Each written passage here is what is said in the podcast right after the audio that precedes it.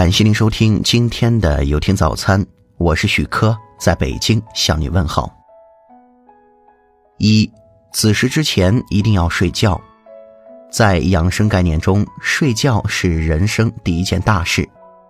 如果每天子时前不睡觉，看病时很多老医生就会说不给你治了。其实不是不给治，而是治不好。常年熬夜的人，无论男女，直接伤肝，日久伤肾，逐步造成身体气血两亏。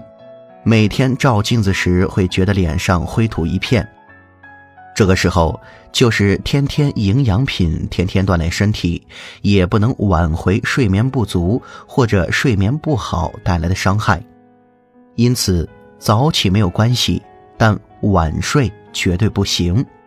许多精神不振的人多有晚睡的习惯，这往往容易伤肝、伤精、伤胆。这样的人眼睛往往也不好使，心情多抑郁，快乐的时候不多。还有的人认为晚上睡得晚了，白天可以补回来，其实根本补不回来，要么睡不着，要么睡不够。即使感觉补过来了，其实身体气血已经损伤大半。二，睡时宜一切不思，视此身如无物，或如糖入于水，先融化大脚趾，然后是其他脚趾。接着，脚、小腿、大腿逐渐融化，最后化为乌有，自然醒着。这是禅医入睡时的理想精神状态。很多时候，失眠源于入睡时有挥之不去的杂念，此时不要在床上辗转反侧，以免耗神，更难入睡。最好的办法是坐一会儿再睡。实际上。对于现代人来说，要想在晚上十一点前入睡，早早的上床酝酿情绪也很关键，以便给心神一段慢慢静下来的时间。先睡心后睡眼，说的就是这个道理。如果还不行，可以尝试在睡觉前简单的压腿，然后在床上自然盘坐或者瑜伽坐，双手重叠放于腿上。自然呼吸，感觉全身毛孔随呼吸一张一合。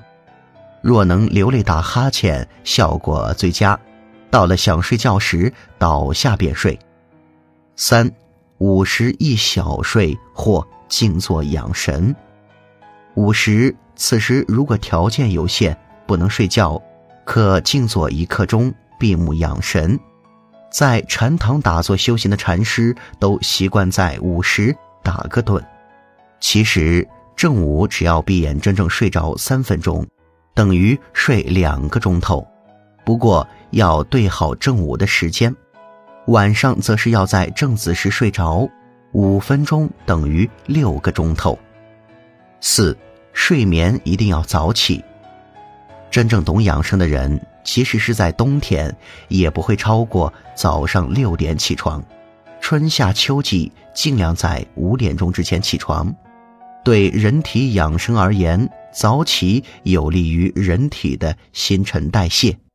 早起的好处在于，一方面可以把代谢的浊物排出体外。如果起床太晚，大床得不到充分活动，无法很好的完成排泄功能。此外，人体的消化吸收功能在早晨七点到九点最为活跃，是吸收营养的黄金时段，所以千万不要赖床、头晕、疲惫不堪，很多都是由于贪睡引起的。感谢您收听今天的有听早餐，如果您觉得不错，请分享给您的朋友们。我是许科，我们明天再见。